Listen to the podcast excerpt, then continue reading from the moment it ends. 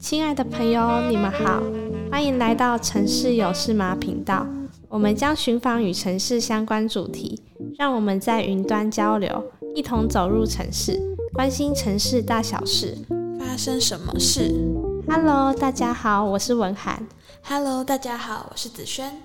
哎哎，子轩，我之前在网络上啊看到很多人玩那种快问快答二选一的游戏，我就觉得十分的有趣啊。而且啊，我在看的过程中啊，可以看到那个人最直接的反应跟他心理状态跟想法，哎。所以在开始之前啊，我也想要跟你玩一个快问快答二选一的游戏。哦，好诶，我知道你说的这一个，之前看到有一些访谈影片啊，或是一些娱乐节目，也都会玩这个游戏。我在看的时候都会很入迷，想要一起进入那个二选一的环节。我也是耶。嗯，我先问你回答，猫还是狗？猫。哎、欸，我也很喜欢猫哎，我觉得猫真的是一个又让人又爱又恨的动物。那友情还是爱情？嗯，友情。现金还是行动支付？现金。米饭还是面食？今天的话嘛，米饭好了。嗯，那白天还是黑夜？白天。洗碗还是倒垃圾？这一题我选洗碗。因为我很懒得下去倒垃圾，哎、欸，可是我比较喜欢倒垃圾耶，因为洗碗的时候手啊都会湿湿的，然后我就很讨厌手油油湿湿的感觉，尤其呀、啊、在冬天啊天气冷的时候，我戴手套去洗碗，手还是会很干裂，一整个就超级难受的。对了，说到倒垃圾，我跟你说，我家这边垃圾袋是需要钱的耶。哦，对吼，你家是住在双北啊？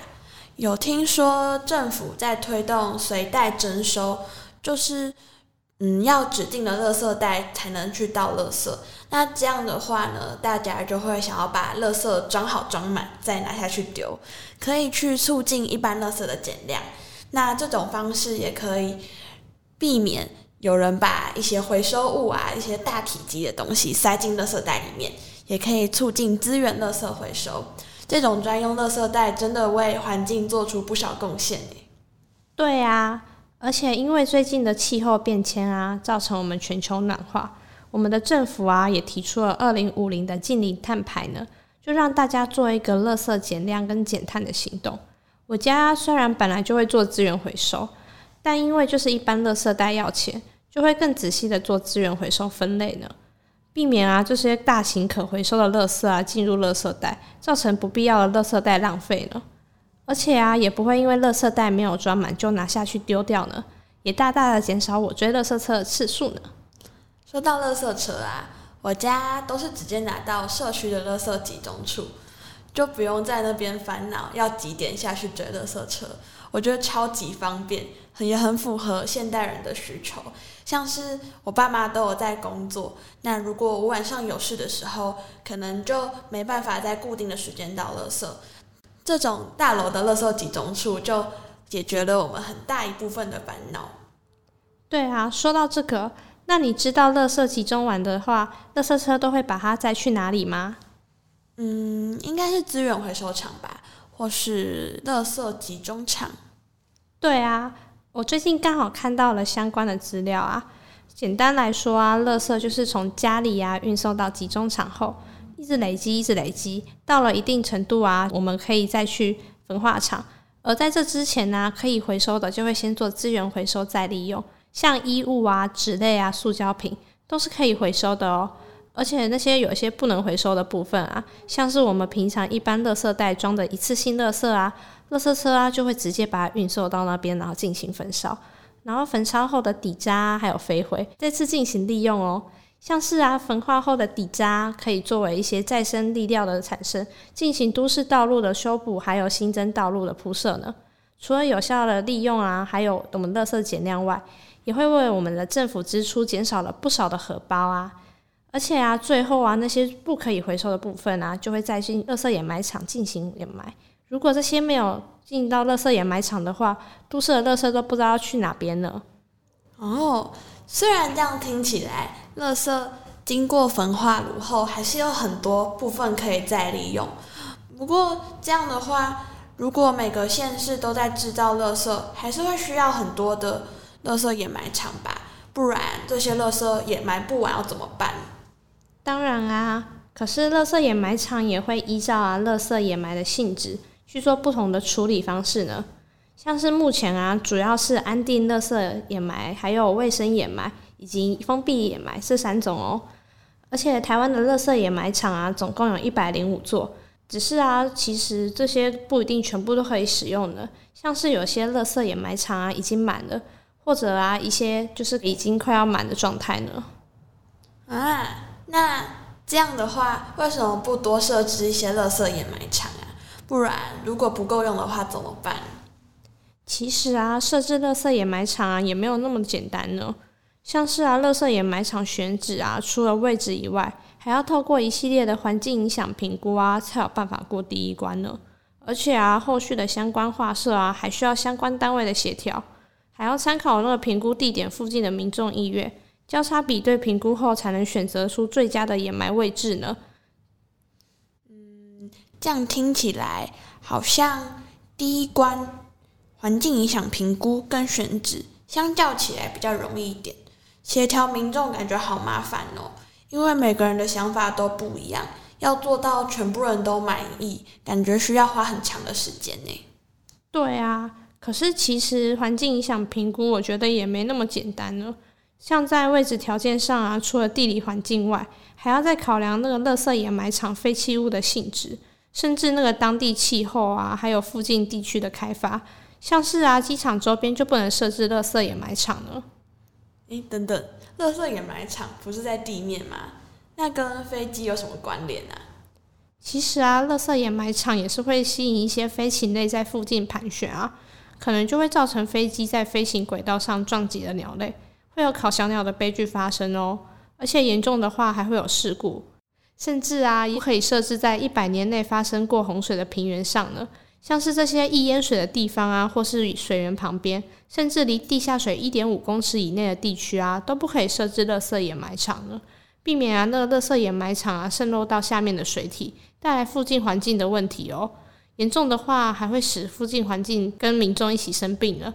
所以要审慎考虑地表水跟地下水所带来的潜在影响。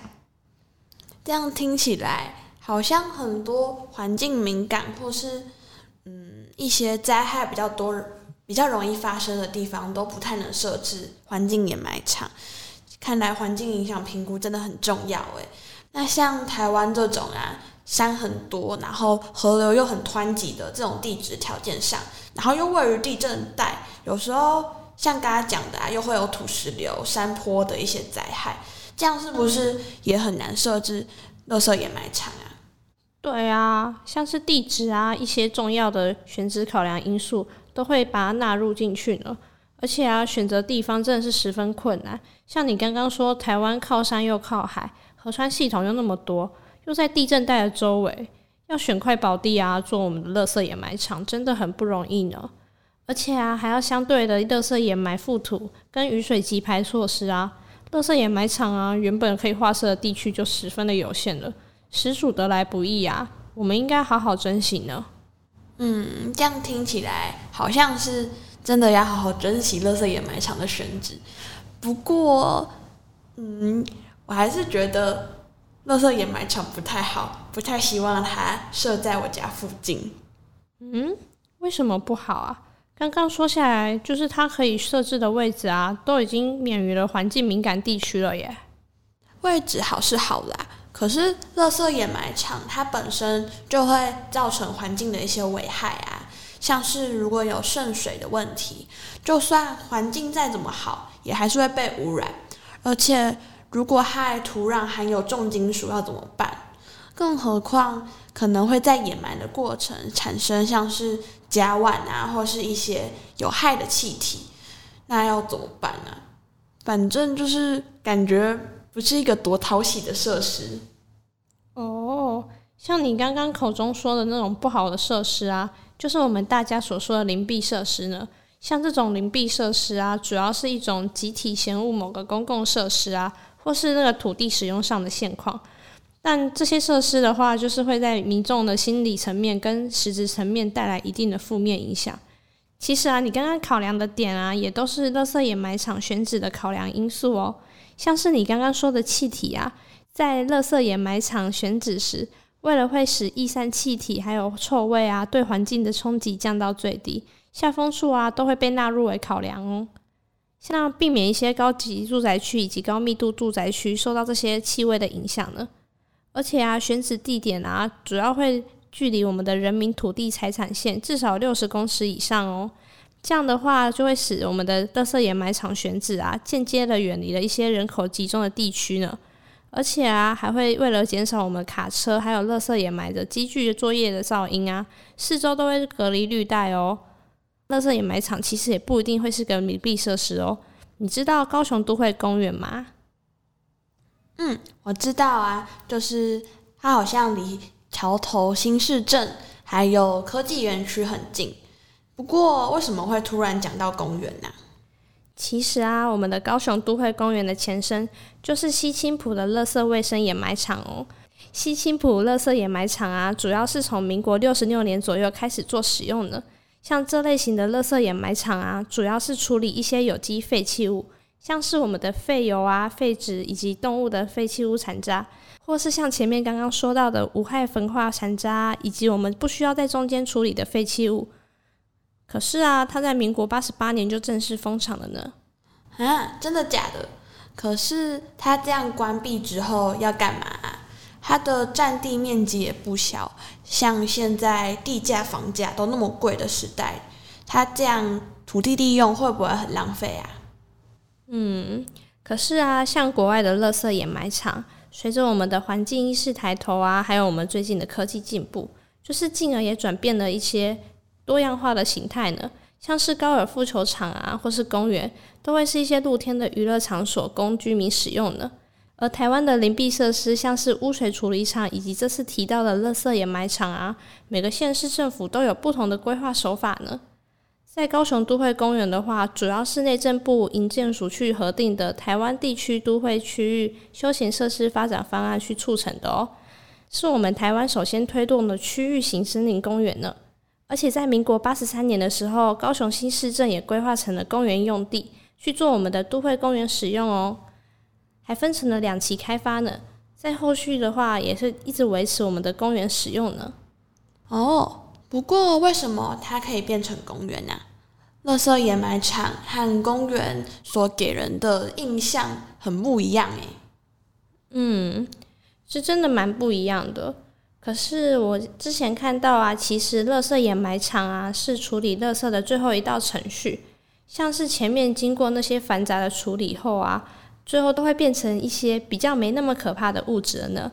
而且啊，基于安全啊，还有避免二次污染。工程呢，主要会在上面先铺上一层不透水层，这样的话就会避免污染水体呢。然后再层层的覆土夯实，而且啊，我们的垃圾掩埋场覆土两公尺以上，就能达到了很好的植树效果哦。还好啊，我们当时的高雄捷运工程正如火如荼的展开呢，大量的方土啊，刚好可以成为垃圾掩埋场的植树土壤呢，才会在多年以后啊，变成一个大型的公园宿地。提供我们居民休闲的服务呢，而且啊，高雄都会公园的园区设计主要是结合了都市森林与生态植栽的理念哦。除了休憩外，还希望可以达到环境景观资源跟改善我们当地环境品质保健的功能呢。最后啊，在垃圾渗透水质还有沼气的问题，也经过了完善的污水处理啊，还有回送系统，不但减轻了我们的污水净化负担啊，也能加快我们的厌氧分解的脚步呢。可以促成我们沼气的产生哦，进而产生绿色再生能源呢。哦，这个想法真的好厉害哦！可以透过这种跟自然啊、生态环境结合的方式，去将这种原本可能比较被大众所讨厌的设施，转变成一个可以提供大家休息的空间。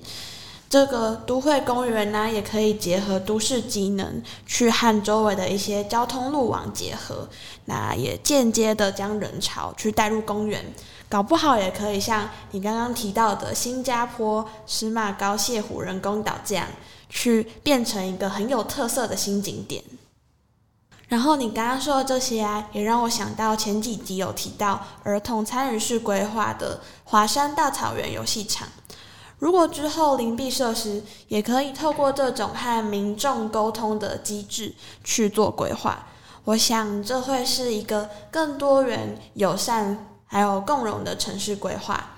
也期待未来可以看到更多这种规划方式。对呀、不论是垃圾场啊，发展成公园，或是利用刚刚说的沼气发电，垃圾掩埋场资源回收再利用啊，土地活化，都会是我们台湾环保跟规划界所画出的垃圾掩埋场新的方向哦。重新去检视我们的垃圾掩埋处理方式啊，还有它造成的环境问题，追求了我们以后美好的家园啊，还会考量我们未来就是该如何去面对它们，还要解决它们呢？这样才能留给我们下一个世代一个永续美好的空间呐。希望我们后续啊有机会可以透过案例的方式，跟大家深入的了解台湾在邻避设施规划的方式是怎么操作的，以及它的历程，敬请期待。亲爱的朋友，如果你喜欢我们今天的分享内容，也对城市有关的话题感兴趣，欢迎关注我们，之后会有更多精彩的城市主题。你也可以到 Facebook 都美工作室留言给我们，你们的回应是支持我们继续做好节目的动力。城市有事吗？关心城市大小事，发生什么事？我们下回见，拜拜，拜拜。